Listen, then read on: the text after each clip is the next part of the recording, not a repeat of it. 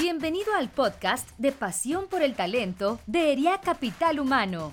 Con más de 55 años, somos la asociación líder de ejecutivos de recursos humanos que promueve la vinculación y el desarrollo de los responsables de la función en capital humano. En nuestro podcast podrás escuchar contenido de alto impacto y gran valor en temas como entendimiento de negocio, talento y cultura, sentido humano y tecnología. Buen día. Bienvenidos a un episodio más de Podcast Pasión por el Talento de ERIAC Capital Humano. Mi nombre es Augusto Lamadrid, socio de ERIAC Capital Humano e integrante del Comité de Entendimiento del Negocio. Hoy nos acompaña Eduardo Muñoz de la Garza, quien se desempeña desde 2015 como vicepresidente de Recursos Humanos en Heineken, México. Eh, bienvenido, Eduardo, y muchas gracias por ah, compartir con, con nosotros tus experiencias. Muy buenas tardes, Augusto. Muchas gracias por la invitación. Encantado de eh, participar en este podcast de, de RIAC y pues compartir experiencias, tener una buena charla contigo. Excelente, muy bien. Eh, bueno, Eduardo es un ejecutivo con más de 20 años de experiencia en diferentes áreas de recursos humanos. Se ha desempeñado en diferentes empresas como Cemex, Whirlpool y Heineken siendo el responsable de diseño, coordinación y ejecución de, distintos programas de recursos humanos para la mejora del funcionamiento de las organizaciones. Es ingeniero mecánico administrador y tiene un máster en liderazgo eh, empresarial. Es socio de ERIAC de Capital Humano desde el año 2013 y actualmente integrante del Consejo Directivo de ERIAC. Aparte de agradecerte otra vez por aceptar nuestra invitación ¿Qué te hizo que eligieras recursos humanos como actividad empresarial digo, o profesional si es, si es tan complicado y es a veces hasta no es muy bien ah, agradecido por, por, por, nuestros colaboradores? Una buena pregunta, eh, Augusto. Y la realidad, pues yo soy ingeniero mecánico de profesión. Mucha gente me pregunta qué hago en recursos humanos. Eh, quizás fíjate en México y más aquí en la parte del norte, ya vemos una buena cantidad de ingenieros en, la profesión de RH. Eh, obviamente cuando yo estudié mi carrera no pensaba en hacer carrera aquí, pero la verdad me, me apasiona mucho la función. Y yo tomé carrera de recursos humanos eh, después de trabajar en consultoría, consultoría de procesos, y luego me tocó trabajar en proyectos de procesos de recursos humanos, eh, allá por la época del 2001. en Neoris, yo trabajé también en Neoris montando eh, ayudando a montar el centro de servicios compartido de CEMEX. Y ahí empezó mi travesía en RH, ¿no? Hay muchas, eh, muchas aventuras, eh, oportunidades, diferentes posiciones en procesos, desarrollo, de generalista. y la verdad que le agarré mucho gusto a, a esta, pues, este campo de trabajo. me divierte muchísimo, me apasiona bastante y pues ya llevo más, casi cerca de 20 años trabajando en la función. Pero la realidad es que no empecé por ahí, y sucede con mucho, ¿no? Cuando eres joven, eh, al principio de tu carrera, no necesariamente tienes muy claro dónde vas a escoger tu línea de trabajo, pero eh, pues ya la gran mayoría de mi, carrera ha sido en esta función. Entonces, ¿podrías decir que algunos de esos momentos importantes que han definido su vida, que han definido tu vida, sería el, el haber adquirido la, la, opción de trabajar en recursos humanos? Sí, pues, obviamente en, el, el meterte en el mundo de RH, que es un mundo muy amplio, de muchas aristas, eh, te puedo decir que ese ha sido uno de los eh, factores muy determinantes en mi carrera y el otro es pues haber tenido la oportunidad eh, de ingresar a la compañía que, que donde hoy laboro, que, antes era cervecería Cuauhtémoc Moctezuma, hoy se conoce también como, como Heineken México, mucha gente todavía le dice la cervecería, pero tuve la oportunidad de ingresar tan solo seis meses antes de la adquisición por parte de Heineken eh, y eso me dio una oportunidad eh, pues de primera mano de participar y, y, ser testigo de una transformación muy grande de la compañía y verla, verla sobresalir con largo de los años. Eso yo te puedo decir que son de los dos momentos más, más relevantes en mi carrera de recursos humanos. Pues excelente, excelente. muchas gracias por, por compartir esa, esa parte de tu vida, digo. Entrando al tema que nos, que, nos, que nos involucra, el tema de la gestión del talento en las organizaciones, y la importancia que tiene de, identificarlo, captarlo y, retenerlo. Digo. En tu opinión, ¿se trata de verdad de un factor tan clave para el éxito de una organización? ¿Por qué las organizaciones deben invertir tiempo y recursos en identificar, atraer y retener el talento? Digo, a veces suena como cliché, pero es una realidad. ¿eh? El talento es el activo más relevante de muchas organizaciones, más allá de los que realmente lo ven así sacan todo el potencial de la gente, pero lo puedes ver en, en, en, múltiples ocasiones, en las noticias y demás. Tú puedes ver unos activos, una empresa que se adquiere, cambia cierta gente y con los mismos activos obtienes muchos, eh, muy diversos resultados, ¿verdad? Puede ser hacia arriba o hacia abajo de igual manera. Lo ves en las, en las evaluaciones de las empresas. Hoy muchas empresas tecnológicas, eh, parte de su evaluación está intrínsecamente eh, en el valor del capital humano que tienen. O sea, simplemente ver la evaluación que tiene Tesla, cuánto debe valer alguien como Elon Musk, este, que hoy en día pues, esa compañía tiene una, una evaluación 10 veces lo que tiene General Motors, ¿no? siendo infinitamente más chico operativamente hablando. ¿no? Hay veces que sale un CEO de una compañía y la, y, la acción baja o a la vez ingresa uno y cambia, eh, pero creo que los que estamos en esta función hemos sido testigos de cómo ciertos cambios en el talento y tener a la persona adecuada en el puesto adecuado hacen una gran, gran diferencia en los resultados de negocio. Entonces eso para mí también es parte de lo que, si me preguntas, eh, me dio validación de que esta es un área muy trascendental en los negocios y por la cual he decidido seguir haciendo carrera en esta área funcional, Augusto. Ok. Mira, esto me lleva a la siguiente pregunta. Mira, el, doctor Alejandro Ruelas es un entendido en, en tema de orquestación de negocios. Él, dice que en los últimos seis meses eh, se han producido probablemente más innovaciones en el mundo que los últimos 30 años. Entonces, si ponemos la pandemia como una causa, ¿cuáles serían las consecuencias en, el tema de la atracción y la retención del talento? Si pones la pandemia como una causa y cuáles son las consecuencias. Sí. Bueno, pues hay muchas, ¿no? Este, primero que nada, pues las compañías, eh, muchas de ellas se han visto presionadas en resultados, entonces requieren salir adelante y requieren el mejor talento. Entonces, aun y cuando parezca, parezca que es un mercado estancado, las empresas seguirán buscando el mejor talento para lo, lograr competir y sobresalir, ¿verdad? Segundo, a la vez también si están buscando más, eh, mejor talento, pues puede haber más adelante algo de, de, de, riesgos de retención. Pero más que todo en la parte del desarrollo de talento, esta pandemia nos, nos ha forzado a innovar. Nos ha forzado a, a, lo que tú decías, a tener más innovaciones en unos cuantos meses que en años. Entonces, más bien lo, lo que las compañías tenemos como reto es cómo seguimos teniendo, forzando, no forzando, pero fomentando esa eh, apertura hacia nuevas ideas, hacia más experimentaciones, hacia tomar más riesgos, hacia eh, explorar más posibilidades por parte de toda la gente eh, que es parte de la organización y por la pandemia no nos dejó opción, fue un catalizador, ¿verdad? Entonces, yo le decía al equipo, ¿cómo mantenemos ese, ese ímpetu de probar cosas rápidas, de colaborar tan rápido en horas? Que antes pues, nos tomaba años, o a lo mejor no años, pero muchos meses poder tomar una decisión sobre un cambio de negocio y ahora lo tuvimos que hacer en ocasiones hasta en horas, ¿verdad? Entonces, dentro de todo lo negativo que trae la pandemia, desde el punto de vista de innovación y retar nuestros paradigmas Excelente. e ideas ha sido un gran Gracias. catalizador. ¿Existe una relación en la retención del talento con la experiencia brindada desde el proceso de reclutamiento? ¿Cuál es este? Pues, pues el proceso de reclutamiento, digamos, es la primera eh, pues carta de presentación de la empresa ante alguien que tú quieres atraer. La primera interacción, desde el proceso de que lo contactas o que de alguna manera lo entrevistas. Eh, y desde ahí se empiezan a crear ciertas expectativas, donde tú le ofreces cuáles son las ventajas de venir a trabajar con, contigo y ya empiezas a setear esas expectativas, ¿verdad? Entonces, si eso después no se materializa, pues de entrada ya creaste una expectativa que después de no darse, pues la persona se va a ir, ¿verdad? Entonces el proceso de reclutamiento es muy importante. A la vez también desde, desde esas interacciones te, te, puedes empezar a dar cuenta de cómo la empresa, cómo son los líderes, cómo son los entrevistadores, qué tan formalmente toman el proceso, qué tan interesantes estuvieron estos diálogos, qué cosas te preguntaron. Entonces es una muy buena primera eh, carta de presentación de la cual tenemos que sí asegurar que sea un proceso extraordinario, ¿no?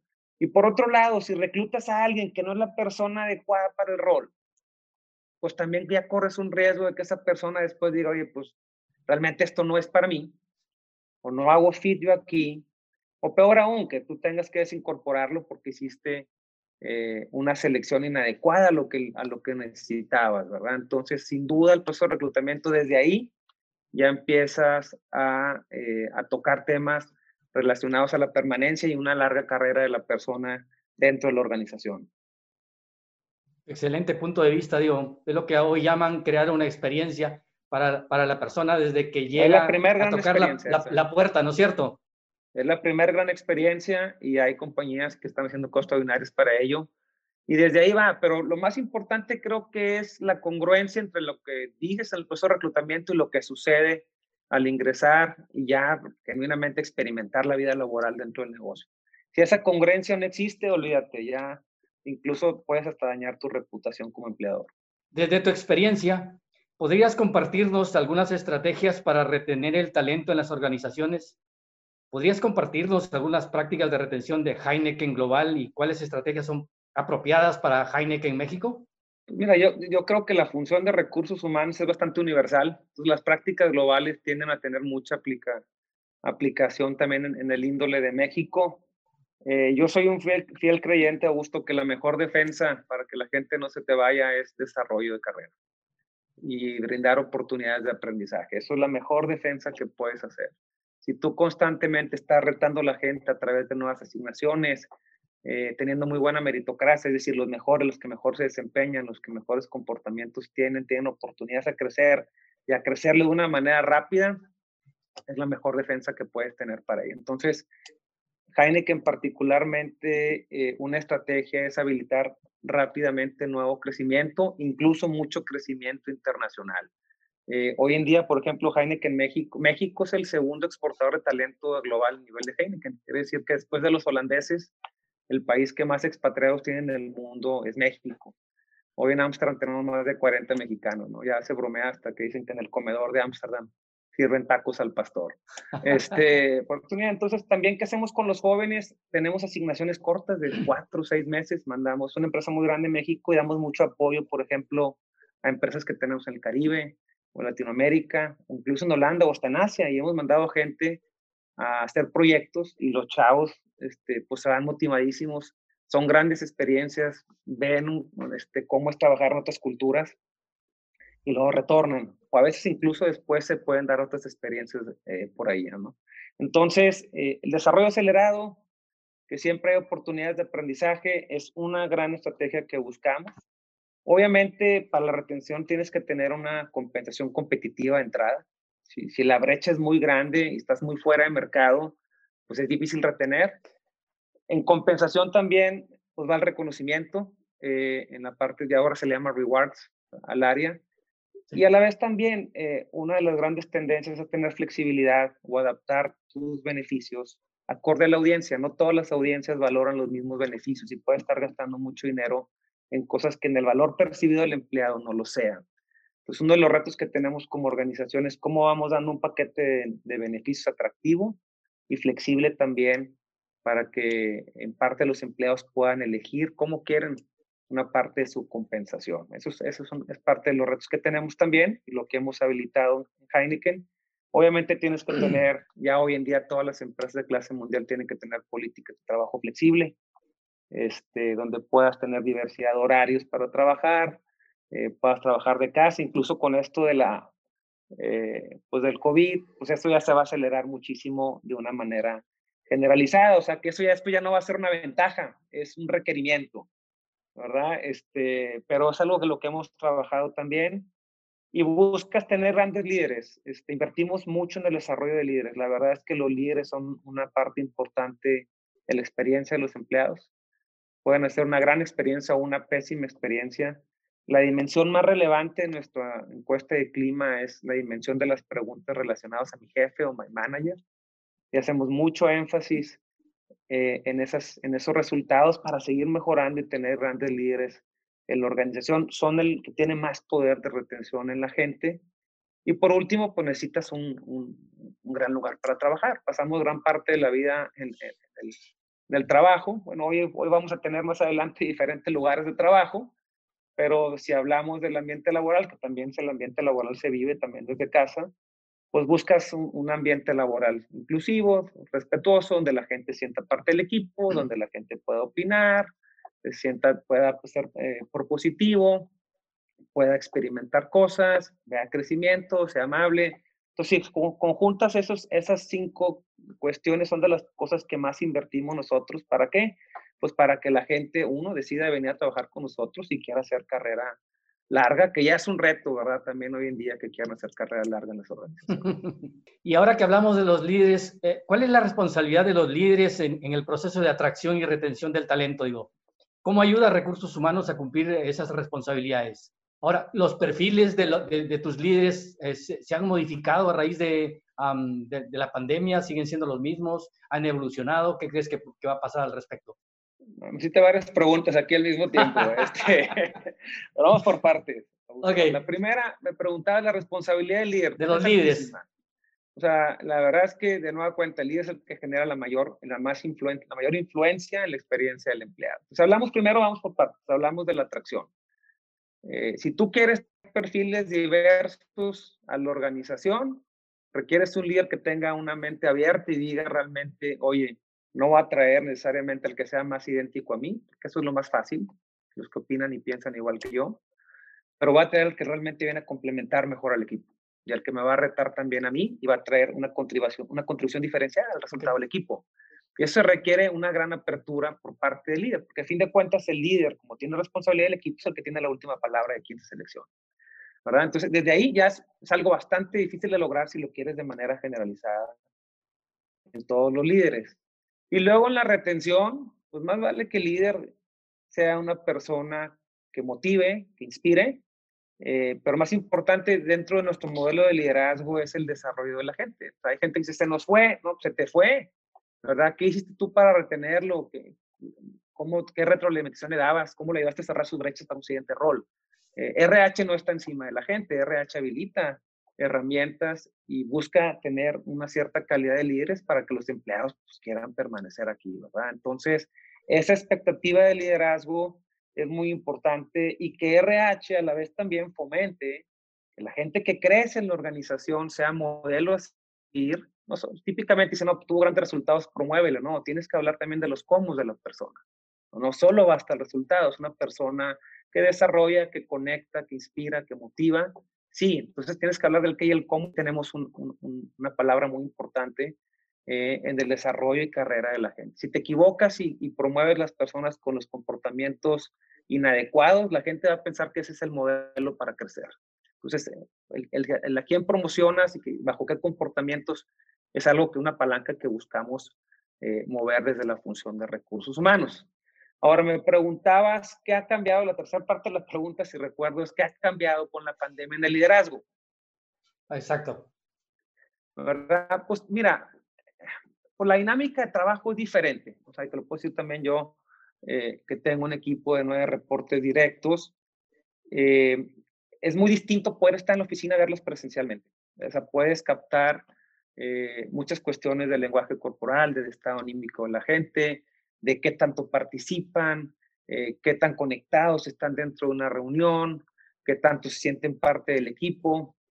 Y más allá también, ah, cuando yo estaba en la oficina podía ver muy fácilmente los equipos extendidos, o sea, el siguiente nivel del equipo, y podía interactuar de primera mano. Hoy es mucho más difícil.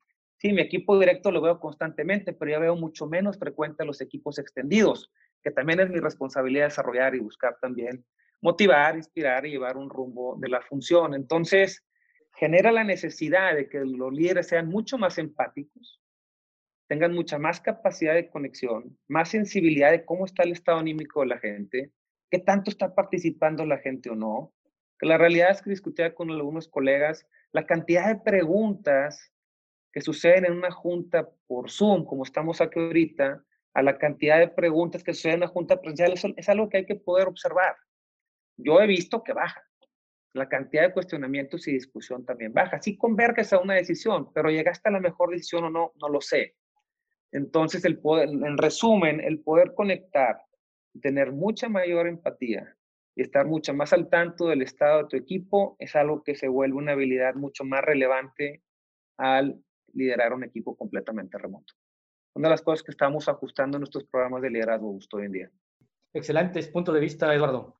Mira, ahora que se habla del employee branding y del employee value proposition, en tu opinión, ¿qué son y para qué sirven las organizaciones?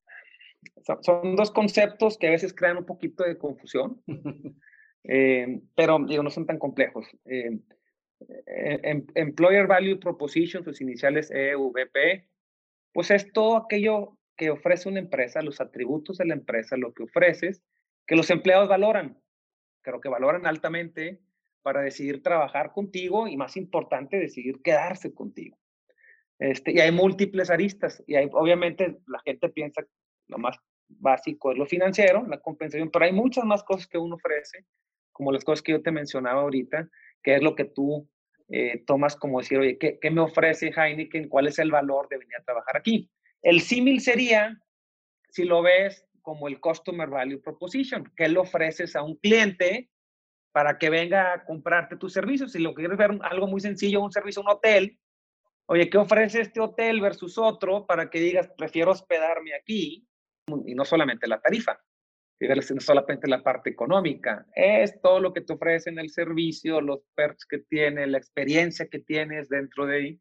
Entonces, y a la vez también, para, para este producto se aplica igual. ¿Qué le ofreces en un teléfono iPhone versus un teléfono Android? ¿Cuál es la propuesta de valor que das? Entonces, si haces el símil de verlo, eh, la propuesta de valor para el, para el consumidor o el cliente, ¿cómo lo transfieres a una propuesta de valor para un empleado?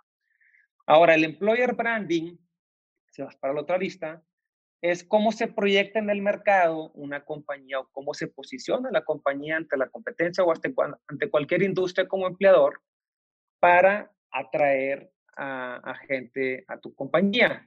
Ahora, más vale que hay una conexión. Muchos de las employer brandings que ves, las campañas de employer branding, resaltan, estás un poquito más puntualmente una o dos cuestiones muy sobresalientes de, que tiene la compañía, que, son parte de tu EVP. Eh, por ejemplo, si, tú, si hablamos del employer branding de, de, Heineken, por ahí tú puedes buscar en YouTube, para los que están en YouTube, puedes buscar la campaña de Go Places de, de, Heineken, una campaña muy divertida, muy catchy, pero lo que, lo que te está transmitiendo es que en Heineken tú puedes ir a otros países, puedes tener experiencias internacionales, puedes ir a otras operaciones, a otras áreas funcionales, tú decides también a dónde quieres ir. Y eso es parte del employer branding eh, que, que, nosotros hacemos. Ahora, más, más vale que a la hora que ingresen existan esas oportunidades. Algo que observamos es que las nuevas generaciones tienden a, a no querer expuestos de, eh, puestos de esquemas ah, tradicionales, por más que la marca sea empleadora, digo. Entonces, valdría la pena explorar cómo les está funcionando a las empresas globales el esquema de los freelancers considerados empleados? ¿Ves esto como una tendencia que esté funcionando en otros países y, qué pudiéramos aprender de esto? Digo?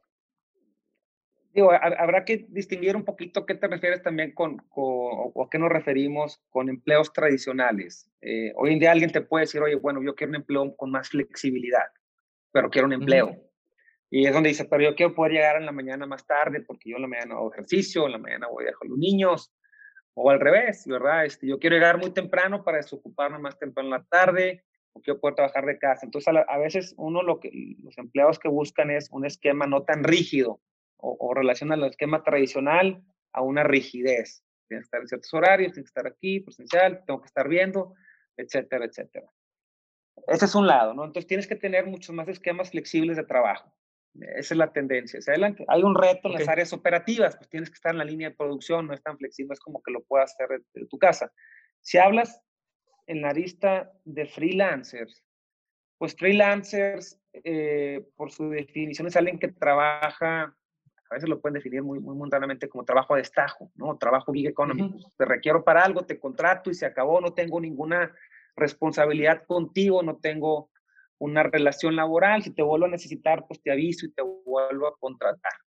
Este, el ejemplo más fácil de un gig economy, pues son los músicos, te los contratas para una tocada, ¿verdad? El fin de semana, vamos a pachanga, vamos a tener músicos, los contratas y pues luego si requieres, si tocan muy bien, los invitas de nuevo y si no, pues no. Eh, tiene sus asegúnes. Hace no muy lejos, un par de años, empezó una tendencia muy grande más en los países que tienen industria de servicios muy amplia, Estados Unidos, Europa y demás, empiezan a haber mucho más freelancers, ¿no? Eh, tiene sus retos también con el paso del tiempo, porque ahorita como estamos ah, eh, en el COVID, eh, como hay más desempleo, también empieza a haber un problema si hay mucha, eh, mucho supply o mucha oferta de freelancers. ¿Qué es lo que sucede si hay mucha oferta de freelancers? Pues el valor de esas habilidades se devalúa hacia abajo, ¿verdad? Y por otro lado, esos freelancers quizás quieran un poquito más de consistencia o seguridad de, de ingreso, ¿verdad? Este, entonces depende mucho si esos freelancers son dependientes de ese ingreso o es un ingreso complementario. ¿Qué ha pasado, por ejemplo, en la noticia últimamente? Uber. Uber es un gran ejemplo de freelancers. Pues, tú manejas cuando quieres, no tienes jefe, nadie te pone lata, nadie te exige, si quieres te conectas o no. Y hay ahorita temas legales sobre los choferes demandando beneficios y demandando una relación laboral que les dé estabilidad, porque evidentemente es ingresos, eh, el, sustento, es decir, la sustentabilidad de ese ingreso es muy relevante para su viabilidad económica. Entonces, yo creo que va a seguir habiendo, eh, ahorita en estos tiempos de COVID, yo creo que hay muchos freelancers que desearían o están exigiendo mejor tener algo más, más predecible y, eh, y, poder tener una cierta relación laboral. Lo mismo con los outsourcing, ¿eh? ya empiezan a ver, el outsourcing también no es freelancer porque a veces son compañías las que te lo ofrecen, a veces no, a veces puede haber gente que sea, por ejemplo, en sistemas hay mucha gente especialistas en, en, algún software que trabajan por su cuenta pero también el outsourcing son temas que ya se van a empezar a regular. Se han venido regulando con, también con la ley laboral, ¿no? Sí, yo creo que el, tema de la pandemia ha traído como consecuencia también el, llamado ejecutivos temporales, donde puedes contratar este ejecutivo por un proyecto determinado sin tener una carga social, digo. Y ese puede ser también un freelancer, ¿no es cierto? Sin duda, sin duda. Muy bien. Pues mira, sabemos que hay teorías sólidas sobre el número de, de trabajos empleadores que las ah, generaciones actuales tendrán en su currículum. Se habla de hasta ocho. ¿Consideras que se debe seguir buscando preferentemente a ese candidato que pudiera prometer más estabilidad o a ese candidato con mayor talento, que a pesar de poder tener una permanencia corta, pueda aportar ah, mayor valor dentro de la organización? ¿Y por qué? Es una buena pregunta. Eh, yo no creo que haya absolutos. Eh, pero si le preguntas a la gente de RH, pues los que reclutan, eh, siempre tienen como un cierto warning, Augusto, si ves a alguien que cambia de compañía cada año. Dice, híjole, pues, pues sí, porque dice, le voy a invertir un resto en desarrollo y demás, pero si brinca cada año, ¿por qué? Entonces, yo creo que ahí lo relevante es ahondar en una entrevista, entender realmente cuáles, cuáles son las, razones genuinas de tanto brinco. A veces hay gente que dice, pues que no he encontrado realmente el lugar de trabajo o los roles que yo busco. Puede ser. Este, pero por otro lado, pues hay, hay que ahondar un poco más en eso. Si te vas al otro extremo, gente que lleva muchísimos años en un mismo rol, algo muy fijo, pues también te da el cuestionamiento de cuánta ambición de crecimiento tenga este, y cuánto drive, cuánta pasión tenga en, el trabajo, que, no necesariamente también es blanco y negro. Hay gente muy especialista, muy dedicada y que va innovando en el mismo rol. Entonces, en resumen, sí, típicamente asusta un poco la gente que brinca exageradamente de posiciones y de compañías y no te da una respuesta clara, pero lo, la, la responsabilidad de nosotros es ahondar y, y, siempre, a fin de cuentas, en, en el reclutamiento lo que quieres es privilegiar su talento. Muy bien. Mira, háblanos de Employee Experience. ¿Qué es y cuál es la relación con el permanecer dentro de una organización? ¿Qué responsabilidad tiene ah, y rol tiene recursos humanos en la evolución de la experiencia de los empleados, así como en el manejo adecuado de estos? Sí, este es, es, es un tema muy relevante hoy en día. Eh, el employee experience pues es todo lo que experimenta un empleado al, interactuar o al ser parte de una organización. Y ahorita hablábamos del proceso de reclutamiento, esa es la primera experiencia.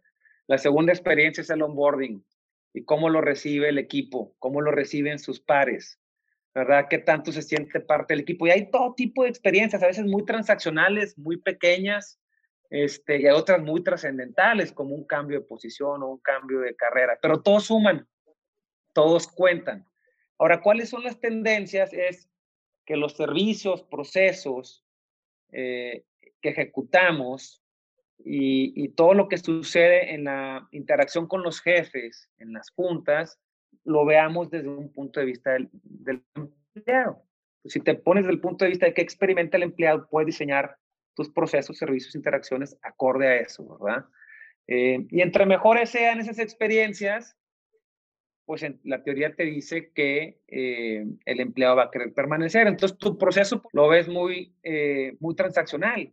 Identificas unos, filtras, los entrevistas y luego los contratas. Si lo ves desde el punto de vista del empleado, la experiencia que tiene, ahí si sigues ese proceso no puedes ver que la persona lo entrevistaron una vez y pasaron 30 días y luego lo vio otro y luego tardaron 60 días en darle una oferta y luego ingresó a la compañía y se tardaron un mes en darle la laptop entonces, tienes que ponerte en el ente del empleado. Eso le llaman los famosos Employee Journey Maps, que es seguir el proceso, pero desde la vista del empleado. Y eso te hace, a fin de cuentas, eh, tener una mejor experiencia. De nueva cuenta, la, manera más fácil de conectarlo es verlo desde un punto de vista como de cliente o consumidor, que eso las compañías este, muy, muy centradas al consumidor van mucho más avanzadas en la experiencia de que entras a una tienda y demás. Entonces, ¿cómo lo trasladas ahora a, la vida del empleado. Y hay cosas muy pequeñas y cosas muy grandes. Y de nueva cuenta, creo que grandes experiencias, el líder es lo más trascendental para hacer grandes experiencias para los empleados.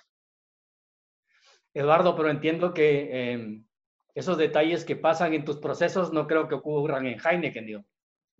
Todas las empresas tenemos mucho que mejorar, todos, todos tenemos mucho que mejorar y seguimos mejorando en eso, estamos lejos de ser óptimos. Y a la vez también eso cambia, ¿eh? Imagínate que todos van igualando. Una de las cosas que no hablamos es que tu oferta de valor es fluida y dinámica. O sea, lo decíamos ahorita, antes fuimos a lo mejor quizás más anticipados en ofrecer un esquema de trabajo, ahora lo van a ofrecer todos. Entonces ya no hay diferenciación, o sea, ya no es un valor diferenciado. ¿Cuál va a ser el siguiente valor diferenciado que tengas para sobresalir con el resto de las compañías? Entonces tenemos que ser muy, mucho más creativos y tenemos que estar constantemente evolucionando eh, nuestros procesos, nuestros servicios, nuestras interacciones y el ambiente laboral también siempre nunca acaba de seguir generando un mejor ambiente laboral. Entonces es un trabajo que no termina a gusto. Eh, todos tenemos oportunidades de mejora. Eduardo, en tu caso, el ser una empresa global, creo que le da oportunidad a los millennials de eh, tener una, una, carrera debidamente definida y buscar básicamente hacia dónde expandir su, sus, capacidades o sus, o sus deseos, digo, porque por último, este, lo, lo, que brinda, lo que ofrece una empresa es eh, que, que la persona se desarrolle y que sea feliz, ¿no es cierto? Sin duda, y aún así a todos se nos van. Algo que tenemos que entender es que las dinámicas eh, de carrera, la gente brinca mucho más rápido eh, de un lugar a otro y por muchas razones, ¿verdad? Una es por expectativas de las generaciones, quieren crecer más aceleradamente. Yo he visto gente que, hemos tenido casos de gente que crecemos de manera sumamente acelerada y renuncian porque simplemente nos dijeron que quieren conocer de otra industria. Dice, no hay nada que hayan hecho mal aquí, en un momento mi carrera ha sido muy buena, pero sabes que me quiero de la industria de la tecnología. No quiero estar en la industria de consumo, yo valoro, yo creo que en mi carrera me gustaría tener diversas experiencias de diversas industrias y me quiero ir a otra industria. No era un tema de compensación, no era un tema de carrera, no era un tema de ambiente de trabajo, no era un tema del jefe. Entonces, hay mucho más dinamismo y es el reto que tenemos. Va a ser imposible retener a todos, pero si hacemos las buenas prácticas, los tendremos más tiempo con nosotros. Excelente. ¿Cuáles son algunas mejoras que los avances tecnológicos han generado, han generado en el tema de la atracción y retención de talento? Por ejemplo, tenemos LinkedIn, los chatbots, las psicometrías, etcétera. Pues yo creo que sí, eh, eh, definitivamente hay muchas herramientas para el filtrado y hacer el proceso más rápido eh, de, de, reclutamiento, todos estos diferentes tests, psicometrías, chatbots con la, inteligencia artificial. Yo lo que creo que ha traído un dinamismo importantísimo es LinkedIn.